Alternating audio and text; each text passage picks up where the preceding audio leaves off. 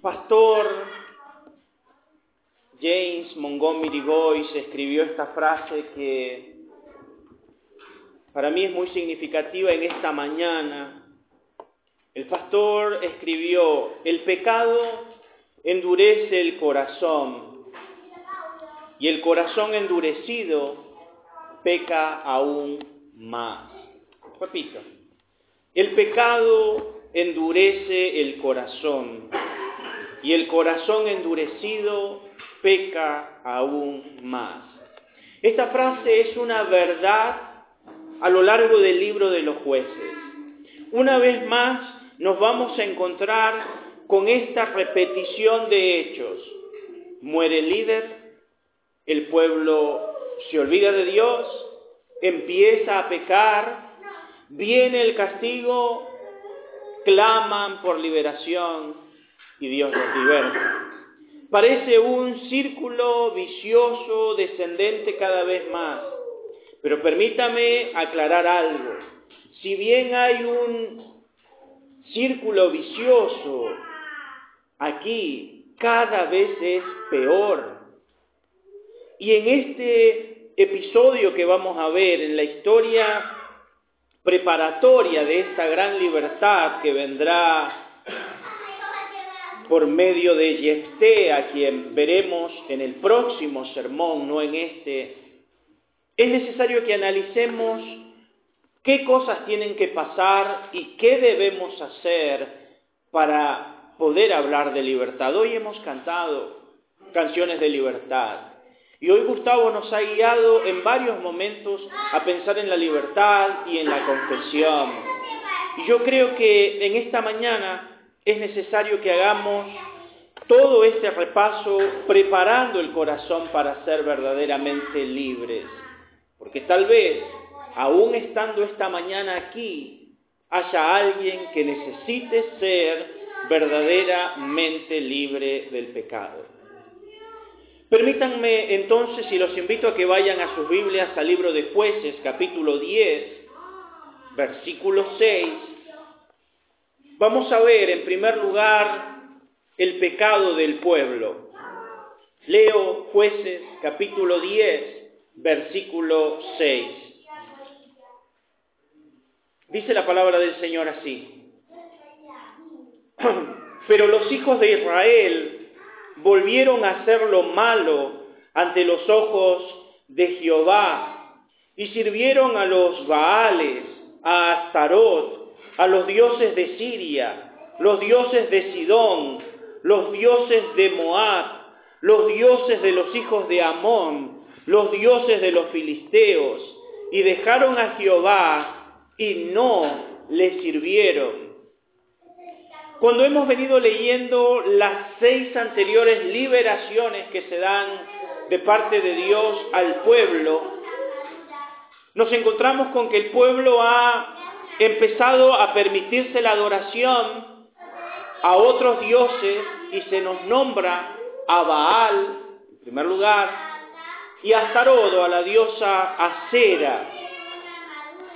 Ahora vemos al pueblo ascendiendo en su pecado, creciendo en su idolatría. Literalmente, si usted vuelve a mirar con detalle, vamos a encontrar una lista de siete deidades que ellos decidieron adorar. Permítame hacer el repaso para que las puedan enumerar. Número uno, Baal.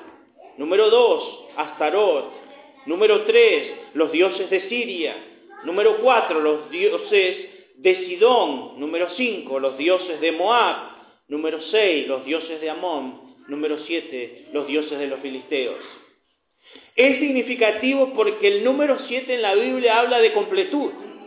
Es el número perfecto, es el número completo. Es decir, ellos se apartaron de Dios plena y completamente. No había más dioses que pudieran sumar a su lista. Decidieron completamente ante toda la experiencia pasada de que les había ido mal por tener a Baal, les había ido mal por tener a Cera, dijeron, ¿qué tal si nos sumamos cinco dioses más? Y así lo hicieron. debemos recordar las palabras de Jesús. Jesús dijo en una ocasión, muchachos, recuerden, no pueden servir a dos señores, porque o aman a uno o aborrecen a otro. Y permítame decirle algo que es importante. O Dios ocupa el primer lugar en nuestro corazón, o nuestro corazón pronto dejará de ser de Dios. No ponga a nada ni a nadie a competir con Dios, porque le voy a decir algo que no quisiera decir en esta mañana, pero es que tenemos la tendencia a dejar a Dios por algo antes que dejar a algo por Dios. Nuestra tendencia constante es apartarnos. El pueblo no ha aprendido. Ha venido vez tras vez subiendo en la escalada de pecado. Repito la frase del inicio. El pecado endurece el corazón. Y un corazón endurecido peca aún más. Y esta es la triste verdad que uno va viendo cuando repasa la vida de muchas personas que están en la iglesia y que de pronto se dan licencia con el pecado. Y esa licencia los lleva cada vez a más pecado, a más pecado y a más pecado. Permítase una mentira. Tendrá que inventar muchas otras mentiras para sostener esa mentira. Lo conocemos bien, lo sabemos. Sin embargo, seguimos coqueteando con prácticas que nos van a apartar de Dios, y nos van a llevar en una escalada mayor de pecado. Ahora, en segundo lugar debemos ver las consecuencias del pecado, porque no hay pecado gratuito, nunca lo ha habido. Cuando nosotros leemos este pasaje, el texto nos dice que ante la acumulación de los dioses ellos hicieron dos cosas. Primero, dejaron a Jehová. Segundo, decidieron no servirle más. Y ese es el orden en el que suceden las cosas. primero dejamos al Señor y luego no le servimos. A veces pensamos que no le servimos y de pronto empezamos a dejarle. Esto es al revés. Por cuanto le hemos dejado, decidimos no servirle. Repito, no se equivoque. Algunos dicen, bueno, yo dejé de servir y de pronto me fui enfriando y dejé a Dios. No, Tú dejaste a Dios y eso se hizo evidente en tu dejadez de servicio, en tu abandono de tu compromiso, en tu falta de compromiso con las cosas de Dios. Simplemente se evidenció lo que ya había sucedido en tu corazón. Decidiste poner algo más allí. Ellos dijeron, no es que no querían tener más dioses, no es que no querían tener algo que adorar, no es que no querían tener algo a lo cual aferrarse, simplemente dijeron, no queremos tener a Dios como a quien aferrarnos, no queremos tener a Dios como a quien servir, queremos tener siete deidades diferentes, porque no queremos cambiarlo por uno, sino por siete diferentes, con tal de no tenerlo a Él. Hermano, debemos cuidarnos porque la tendencia de muchos es a empezar a suplantar a Dios por algo más. Y no es que no tienen tiempo para Dios, o que no tienen tiempo, es que no tienen tiempo para Dios. Tienen tiempo para otras cosas, para todo. Tienen recursos para otras cosas. No para Dios, tienen fuerza para otras cosas. No para Dios. Siempre para Dios hay una excusa. Pero esas excusas no son iguales para otras cosas. Por eso repito, cuidado con el corazón endurecido, porque el corazón endurecido tiene la tendencia a pecar. ¿Cuáles son las consecuencias? Dice el versículo 7, y se encendió la ira de Jehová contra Israel, y los entregó en mano de los filisteos y en mano de los hijos de Amón, los cuales oprimieron y quebrantaron a los hijos de Israel en aquel tiempo dieciocho años y todos los hijos de Israel que estaban al otro lado del Jordán, de la tierra del Amorreo, que está en Galat. Y los hijos de Amón pasaron el Jordán para hacer también guerra contra Judá y contra Benjamín y la casa de Efraín, y fue afligido Israel en gran manera. Permítame explicarles un poco esto. Cuando el pueblo de Israel sale del desierto, del Sinaí, son libres. Ellos agarran el camino del este para cruzar el Jordán. El Jordán divide lo que era la tierra de Amón de lo que es Canaán. El Jordán lo divide. dos tribus decidieron quedarse de este lado, del territorio de los amonitas. Eso se llama Galat. Los otros diez pasaron al otro lado. Y así vivieron desobedeciendo a Dios, que les había dicho que cuando llegaran echaran todo lo que había allí. Toda persona debía ser echada porque el Señor sabía que los cananitas eran idólatras. Y el Señor les había dicho, si ustedes los dejan, pronto van a empezar a adorar a sus dioses, pronto van a darse en casamiento sus hijos con sus hijas, y ellos van a desviar el corazón de sus hijos a sus dioses. No hicieron caso. Y así sucedió. Se empezaron a mezclar y empezaron a caer en la tentación de volverse idólatras.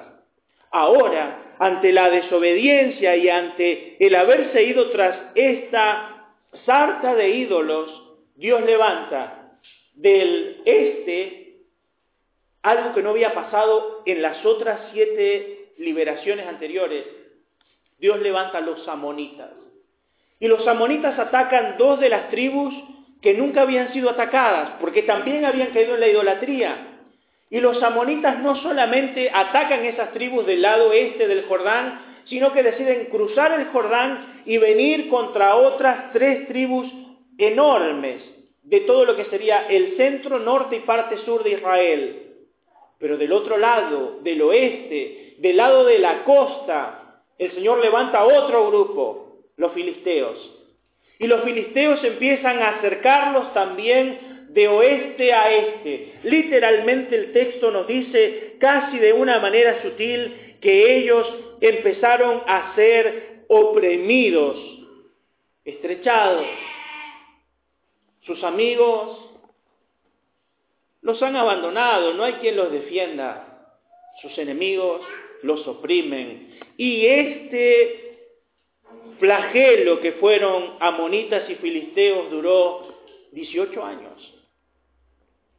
Les recordaré, les recordaré, el pecado nunca es gratis.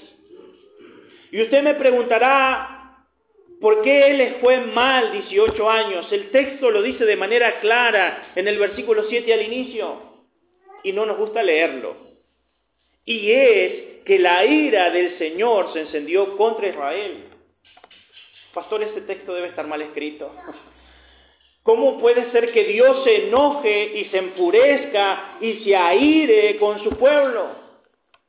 Permítame decirle que la verdad es que Dios se enoja, se enfurece y se aira con su pueblo y decide castigarlo cuando su pueblo en necedad se pone en rebeldía. Hermano, no es lo mismo pasar por pruebas, que todos las pasaremos. No hay un solo creyente que no pase pruebas, usted las pasará. Las pruebas son el instrumento de Dios para que nosotros identifiquemos nuestro nivel de crecimiento espiritual, nuestra fe. Y aunque las pruebas nos causan a veces dolor, aumentan peso de gloria para el futuro, pero nunca usted debe confundir una prueba con un castigo, una prueba con una cosecha, porque la prueba tiene un resultado positivo. El castigo, a menos que no haya arrepentimiento, duele duele y duele. Porque Dios a veces necesita azotarnos, como el Padre al Hijo quien quiere, para que aprendamos una lección.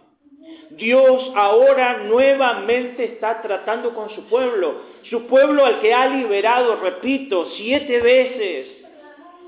Y en vez de caminar mejor, están caminando peor y Dios dice, muchachos, no lo voy a permitir más. Y Dios empezó a tratar a su pueblo y empezó a disciplinarlo. Dijo, ya basta, ya basta. Y levantó estos dos flagelos, Amón y los filisteos. Permítame, en tercer lugar, mostrarle cómo Dios confronta a su pueblo. Porque Dios se aira, levanta esta disciplina pero Dios tiene que confrontar el pecado de su pueblo. Y en el versículo 10 vamos a leer la oración del pueblo, el clamor del pueblo. Pero no se confunda, no es arrepentimiento. Versículo 10 dice, entonces los hijos de Israel clamaron a Jehová diciendo, nosotros hemos pecado contra ti porque hemos dejado a nuestro Dios y servido a los Baales. Si uno lee eso y parece que hemos llegado al siglo, al ciclo constante de ellos claman y Dios los liberta. Pero si usted lee con detenimiento este pasaje, este pasaje tiene una confesión incompleta. Una confesión incompleta. Lea nuevamente conmigo. Ellos dicen, hemos pecado. Nosotros hemos pecado contra ti porque hemos dejado a nuestro Dios y servido a los Baales. Si usted recuerda lo que dice el versículo 6, ellos han servido a los Baales, han servido a Astarot, han servido a los dioses de Siria, a los dos dioses de Sidón, a los dioses de Moab, a los dioses de Amón, a los dioses de los filisteos. Y vienen ante Dios a pedir ayuda y le dicen, como si Dios no hubiera visto, hemos pecado contra los Baales. Permítame decirle algo que he experimentado en 22 años de pastor. La gente confiesa solo lo que saben que uno ya sabe. Si pueden guardar algo, lo guardarán. A veces, a mí me ha pasado varias tristes veces, que alguien viene a mi oficina, tenemos que charlar de un asunto, y pregunto sobre el asunto, y empiezan a dar vueltas para decirlo, y luego dicen lo mínimo, lo más poco. Y no es vergüenza en muchos casos, porque vergüenza tenemos todos ante el pecado. Y no es que no queremos que sepan nuestras cosas, porque obviamente nadie quiere que sepamos las cosas íntimas o que alguien más las sepa. Pero lo que queremos es a veces evitar consecuencias o simplemente pasar inadvertido en lo que hacemos. Dios escucha la oración de ellos y los va a llevar a confrontación. Noten lo que dice el versículo 11. Aquí esperábamos ya que Dios levante un libertador, pero Dios en esta vez les dice, y respondió Jehová a los hijos de Israel, ¿no han sido oprimidos de Egipto, de los amorreos, de los amonitas, de los filisteos, de los de Sidón, de Amalek y de Maón, y clamaron a mí, y no los libré de sus manos. Mas ustedes me han dejado y han servido dioses ajenos, por tanto yo no los libraré más. Wow, esto es distinto. Repito, ante la oración y confesión podríamos decir, Dios ahora los va a libertar. Pero Dios necesita refrescarles la memoria. Y así como Dios ha sido testigo de los siete abandonos que ellos han hecho, ahora Dios les va a recordar, muchachos, yo ya los liberé siete veces. Le dice, los liberé de Egipto, en primer lugar, los liberé de los amorreos, los liberé de los amonitas, los liberé de los filisteos, los liberé de los sidonios, los liberé de los amalecitas y los liberé de la gente de Mahón. Siete veces también los he liberado. Libertad completa, plena, total. ¿Y qué han hecho? ¿Ustedes? ¿Qué es lo que han hecho ante todas estas libertades cada vez que clamaron me han dejado y han servido otros dioses. Por lo tanto, no los voy a librar más. Y la verdad que es duro escuchar esto. El pastor Steven Lawson decía esta frase que quiero compartirles. Estamos en el mundo, pero no somos del mundo. La barca debe estar en el agua, pero no podemos tener agua en la barca. Repito, Estamos en el mundo, no somos del mundo. La barca debe estar en el agua, pero no podemos tener agua en la barca. Israel tiene el agua hasta el cuello. Hasta el cuello lo tiene. Y lamentablemente, a veces nosotros estamos iguales. Quiero volver a un punto anterior y volver a hacerles recordar que al pueblo le tomó 18 años venir y decirle a Dios, hemos pecado. ¿Acaso no se dieron cuenta el primer año que habían pecado? ¿El segundo, el tercero, el quinto, el décimo, el decimoquinto?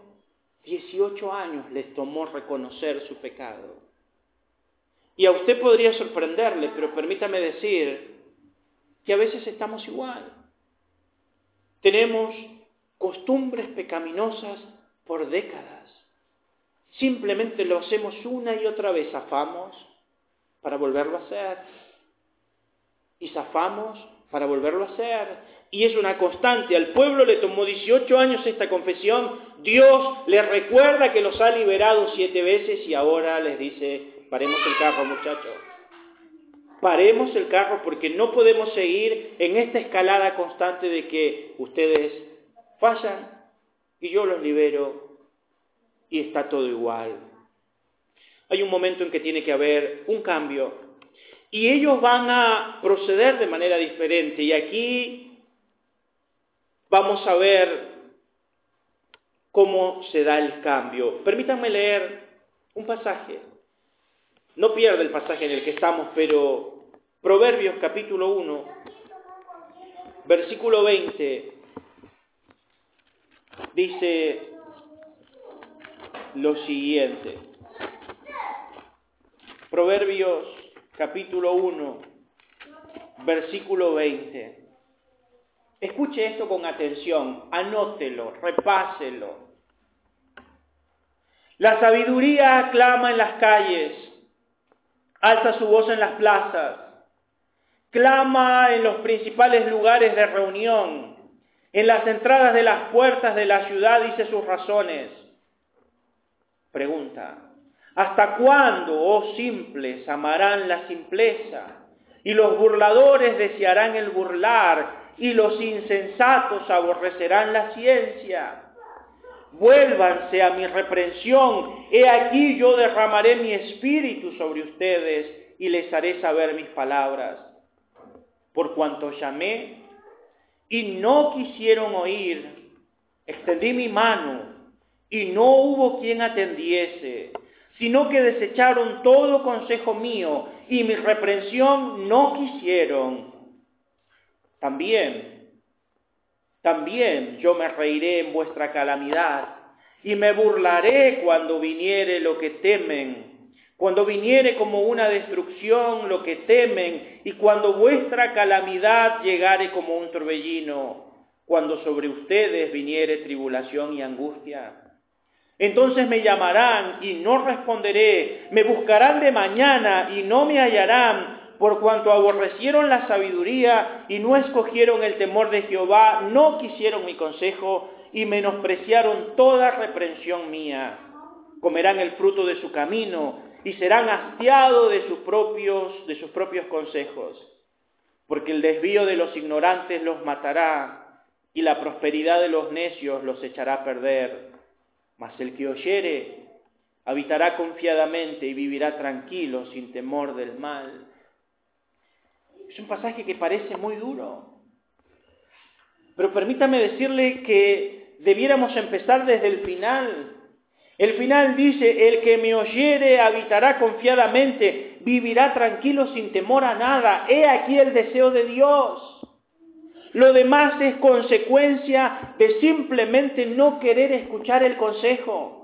Lo demás es consecuencia de no oír el llamado de Dios una y otra vez hablándonos, hermano, hagamos un mea culpa.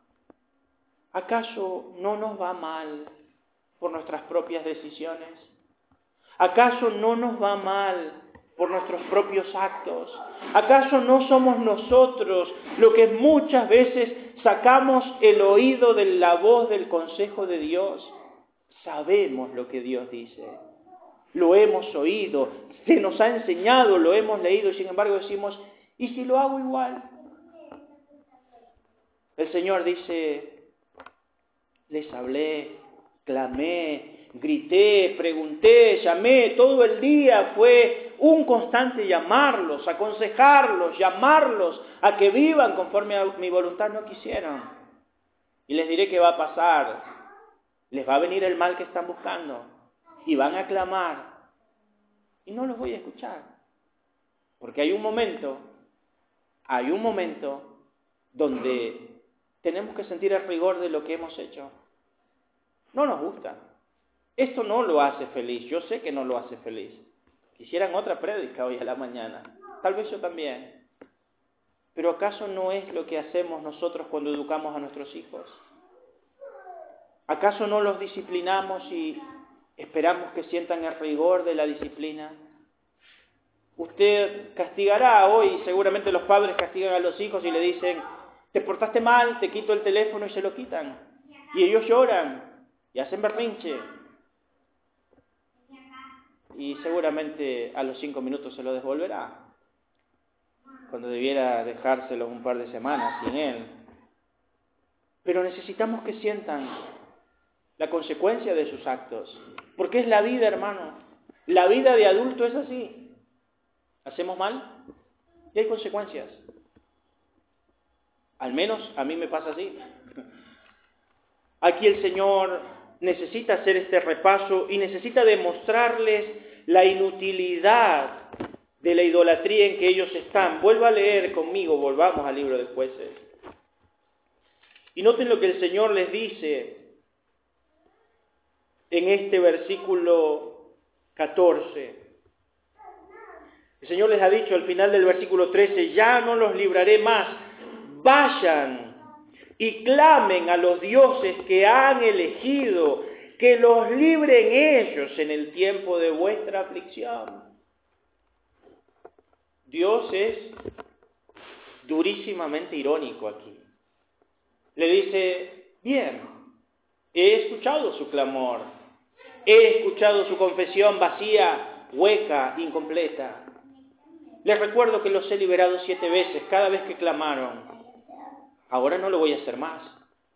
Y algo más, muchachos, dado que me abandonaron y no me sirven, y tienen otros dioses y los sirven, ¿por qué no van y claman a ellos?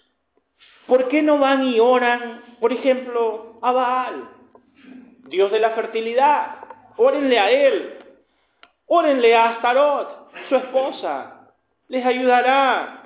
¿Por qué no le oran a los dioses de Siria o tal vez a los de Sión. ¿Por qué no les ofrecen sus hijos a los dioses de Moab, a, a? ¿Por qué no le entregan un sacrificio vivo? ¿Por qué no a los dioses de los amonitas? ¿O qué tal a los dioses del mar, de los filisteos? Tienen una muy variopinta lista de dioses. Clamen a ellos a ver si los libran. Creo que el Señor estaba haciendo lo que mucho tiempo después haría el profeta Elías. Clamen a Baal, griten. Tal vez está dormido, tal vez está de camino, pero si gritan más fuerte, capaz que los escucha. Dios está diciendo, ¿se dan cuenta de la necedad de lo que están haciendo? Porque por más que vayan, oren, griten, clamen, se corten, derramen su sangre, ofrezcan incluso a sus hijos en sacrificio, ninguno de esos dioses puede responderles. ¿Saben por qué? Porque son inútiles, porque están muertos, porque no son reales, porque son un pedazo de madera, de piedra, una escultura humana hecha con manos de hombre, una parte de la madera la utilizaron para hacer leña, otra para cocinar y con la otra se hicieron un ídolo. No se dan cuenta que eso que han hecho, por lo que me han dejado, no sirve para nada. Permítame decirle algo aquí todo pecado porque dejamos a Dios es igual. No sirve para nada.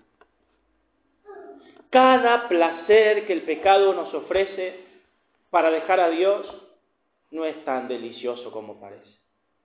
Siempre es incompleto. Siempre trae amargura. Es dulce en el paladar, pero una vez que está dentro de nosotros, es amargo como la hiel. Ese es el pecado. Siempre viene envuelto en hermosas cajas de colores atrayentes, pero su final siempre es la muerte. Hermano, dígame, ¿por qué cosa vale la pena dejar a Dios? ¿Por qué cosa vale la pena dejar de servir a Dios? ¿Qué valor tendrá en esta vida y en la eternidad eso? Pastor, yo quiero dejar a Dios. No voy a ir a congregar porque necesito trabajar porque quiero tener mi casa. Muy bien. Qué sabio que eres. Te recordaré que una casa se quema, que una casa se roba, se saquea, los hijos se matan por ella y al final no la podrán poner en tu ataúd. No te la llevarás. Detrás de la carroza nunca va el camión de caudales. Nunca. Nada hemos traído a este mundo, nada nos llevaremos, pero vamos a pasar la eternidad en el cielo. Hermano, Dios quiere lo mejor de nuestras vidas y lo mejor para nuestras vidas. Algunos le están mendigando a Dios su tiempo, sus recursos, sus años, sus talentos, su fuerza. Si no ahora, ¿cuándo? ¿Qué serán misioneros cuando tengan 90 años y no puedan caminar? Es ahora. ¿Qué irán a estudiar a los 80 años cuando ya no puedan ver el pizarrón? Es ahora. ¿Qué querrán cantar cuando ya no tengan más capacidad para hacerlo? Es ahora, ahora. Podemos aconsejar y decir muchas cosas, pero si nadie escucha, como pasa en el pasaje de Proverbios, luego, cuando viene la aflicción y el dolor, uno dice, debí haber escuchado. Exacto, debimos haber escuchado.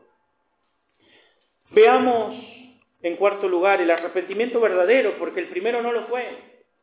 Y ahora vamos a ver el arrepentimiento verdadero. Versículo 15 dice, y los hijos de Israel respondieron a Jehová, hemos pecado. ¡Wow!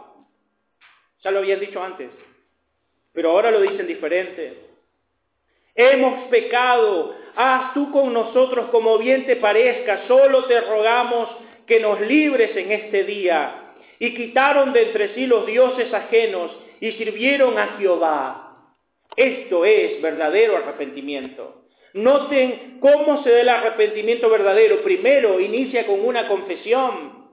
Hemos pecado. Hermanos, la confesión es importante. Adiós. Adiós. Yo no le pido que venga y me confiese sus pecados no necesito oírlos. Dios sí. Y Dios necesita oírlos no porque no los conozca, no porque no los haya visto, sino porque quiere que usted y yo seamos conscientes de lo que hemos hecho o no. Porque al menos que aprendamos a ponerle nombre y nos pongamos de acuerdo con Dios, vamos a llamar las cosas de otra manera. Vamos a decir, no está tan mal lo que hice, o tengo razón para haberlo hecho. Dios quiere que vayamos, nos postremos delante de Él y le digamos, yo no tenía por qué haber hecho esto, sabía que estaba mal y quise hacerlo. Quise pecar, te ofendí a ti. Eso es confesión. En segundo lugar, ellos se sometieron a la voluntad del Señor. Le dijeron, haz con nosotros como quieras. En otras palabras, dijeron que se haga tu voluntad. Esto es el segundo paso de la confesión. Porque recuerde, a veces nos quedamos en, Señor, te pido perdón, pero ayúdame con esto. Lo único que estamos buscando es doblar el brazo del Señor. Es una confesión para, no por, no porque hemos pecado, sino para recibir algo. Ellos dicen, haz con nosotros como quieras.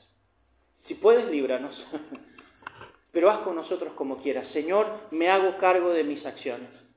Ya lo entendí. Hay consecuencias. Me hago cargo. En tercer lugar, hubo un desprendimiento.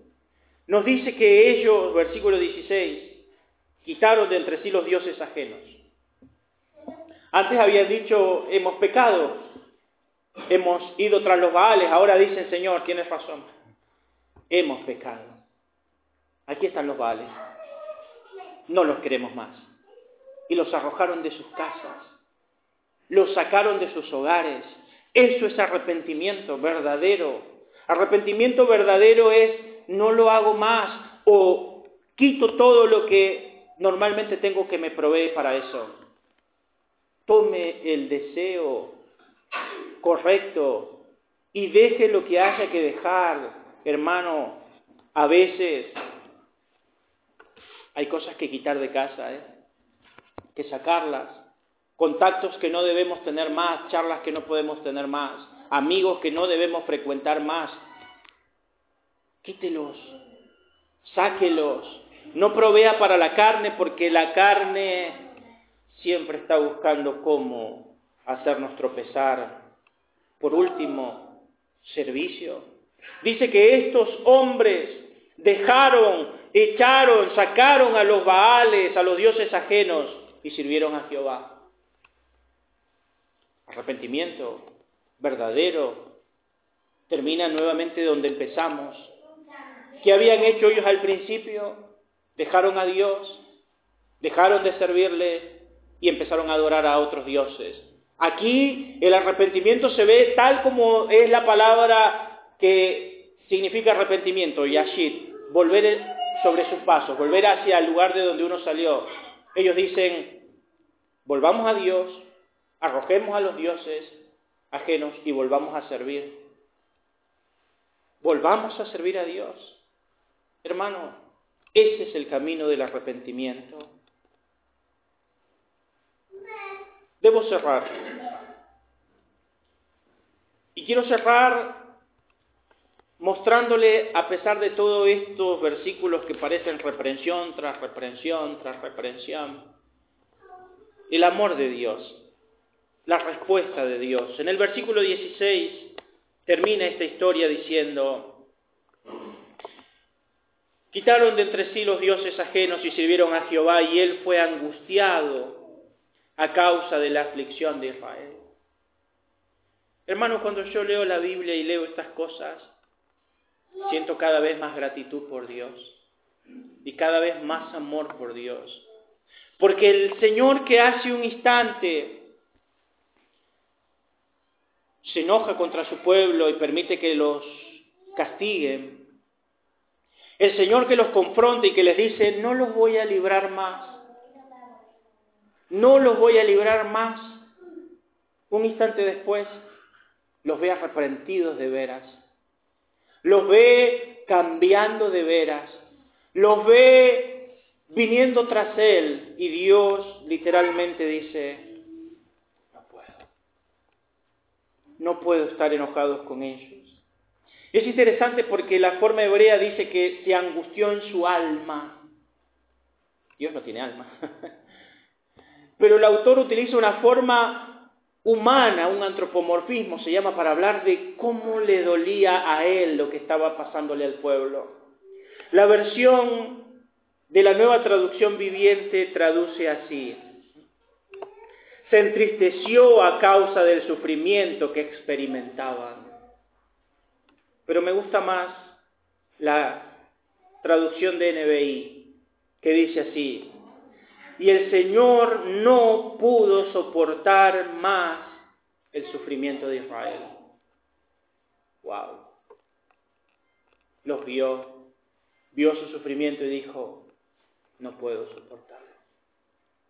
No puedo soportarlo. Creo que cada uno de nosotros que somos padres, que corregimos a nuestros hijos, los corregimos con sufrimiento. Si usted, hermano, corrige a su hijo con odio, usted es un muy mal padre. Que los hay, ¿eh? pero normalmente los corregimos con sufrimiento. Nos duele. Esto me duele más a mí que a ti, pero debo hacerlo por tu bien. Y los corregimos. Y luego los abrazamos y los consolamos y lloramos con ellos. Porque nos duele castigarlos, pero lo necesitan. Permítame cerrar leyendo algunos versículos del Salmo 103. Si no ha prestado atención a nada de lo que he dicho, le pido que se lleve esto. Si no prestó atención a nada, si nada le entró al corazón, le pido que se lleve este versículo, por lo menos en esta mañana. El Salmo 103, versículo 8 dice lo siguiente.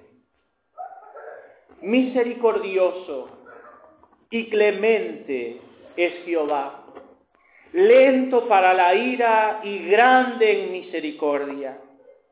No contenderá para siempre, ni para siempre guardará el enojo. No ha hecho con nosotros conforme a nuestras iniquidades, ni nos ha pagado conforme a nuestros pecados.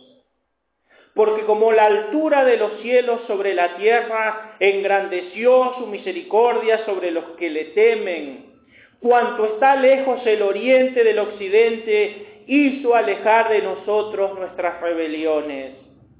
Como el Padre se compadece de sus hijos, se compadece Jehová de los que le temen, porque Él conoce nuestra condición, se acuerda que somos polvo. El hombre, como la hierba, son sus días, florece como la flor del campo, que pasó el viento por ella y pereció, y su lugar no la conocerá más. Mas la misericordia de Jehová es desde la eternidad y hasta la eternidad sobre los que le temen, y su justicia sobre los hijos de sus hijos, sobre los que guardan su pacto y se acuerdan de sus mandamientos para ponerlos por obra. El Señor es misericordioso y clemente, lento para la ira y grande en misericordia. Me encanta pensar lo que dice el salmista aquí. Él se acuerda, no se olvida nunca que somos polvo Él se acuerda, no se olvida nunca que somos polvo y nos trata misericordiosamente.